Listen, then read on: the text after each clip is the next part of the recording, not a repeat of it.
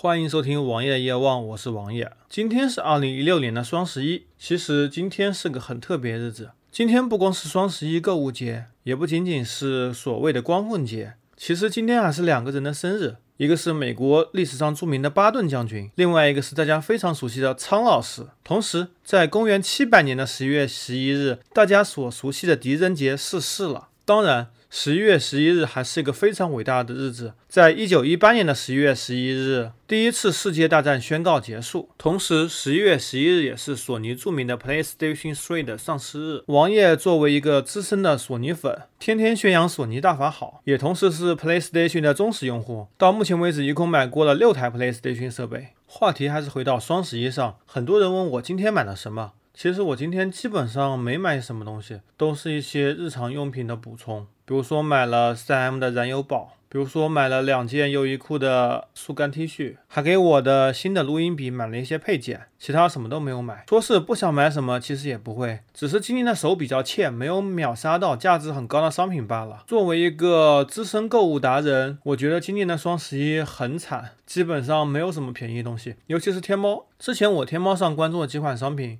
后来全在京东购买了。因为京东的价格全部比天猫便宜至少百分之三十。双十一活动做了这么多年吧，开始是几家电商大佬跑马圈地，大幅度的补贴用户。当用户补贴完成以后，他们就开始收缩阵线。作为商家，肯定是要赚钱的。双十一则是一个非常好的清仓的平台，可以把所有的清仓的货品全部在双十一这天半价放出，甚至可以更低价格。同时，商家还会为每一年的双十一准备一些特供产品。比如说，我这件产品只在双十一发售，它的价格则会比普通产品正常时候价格高一倍，到双十一来打个对折，最后的价格实际上是差不多的。现在所谓的双十一购物节其实已经走到了尾声，除非你有非常好的秒杀程序，或者你自己编写一些秒杀代码，能够秒到一些可以的商品进行出售，或者进行二手转卖，否则你很难在这一天占到便宜，买到便宜的产品。只不过很可能你会自以为比较便宜，买一个心安理得罢了。比如说，今天我群里很多人晒双十一的成绩，